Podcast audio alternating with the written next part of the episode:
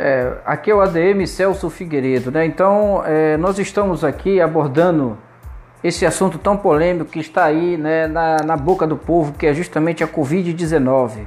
Né? Então, é verdade, é o que está acontecendo. Nós estamos vendo e ouvindo aí inúmeras pessoas aí sendo dizimadas aí pelo, por, esse, por esse vírus e aí que se propaga de uma forma assim assustadora.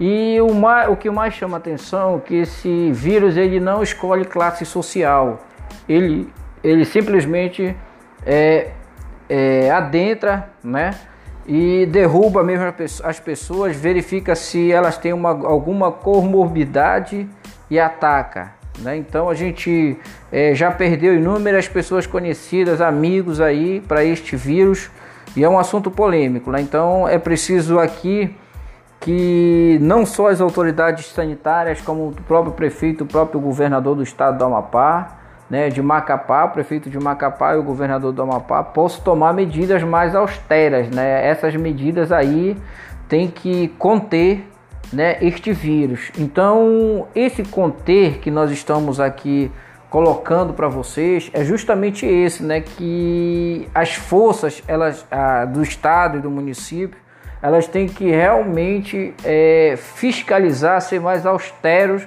austero nas suas barreiras aí para conter a população, porque o que a gente está vendo aí nas ruas de Macapá é, são pessoas aí que não estão tendo é, qualquer tipo de respeito ou vamos dizer assim, não estão tendo nenhum tipo de preocupação com esse vírus, né, que está sendo mortal, não escolhe classe, nem cor, religião, não escolhe nada. Se a pessoa é rica ou pobre, ele não escolhe, simplesmente ele ataca e tira um ente querido do seio da sua família, né? Então é uma situação bem preocupante essa e é preciso uma postura mais enérgica, né? E uma é, compreensão da população porque este momento que nós estamos vivendo é um momento mesmo triste, né? É um momento que tem que ter compreensão de ambas as partes.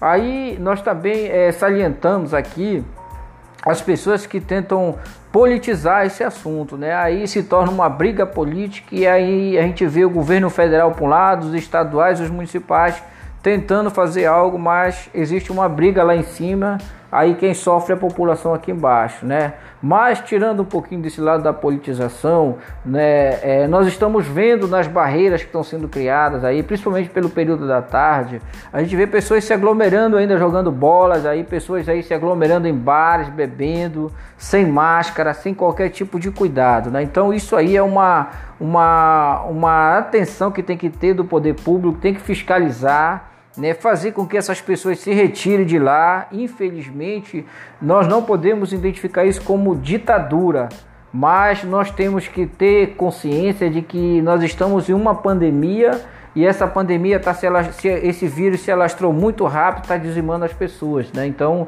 tem que haver a consciência do povo, a população tem que compreender e aí vem aquele argumento, né? Aí o cara diz: ah, se eu ficar em casa não vou ter o que comer, eu vou perder meu trabalho. Isso aí é uma realidade. Infelizmente, no mundo todo está acontecendo isso. Infelizmente, né? Nós não queremos, nós não queríamos que isso acontecesse.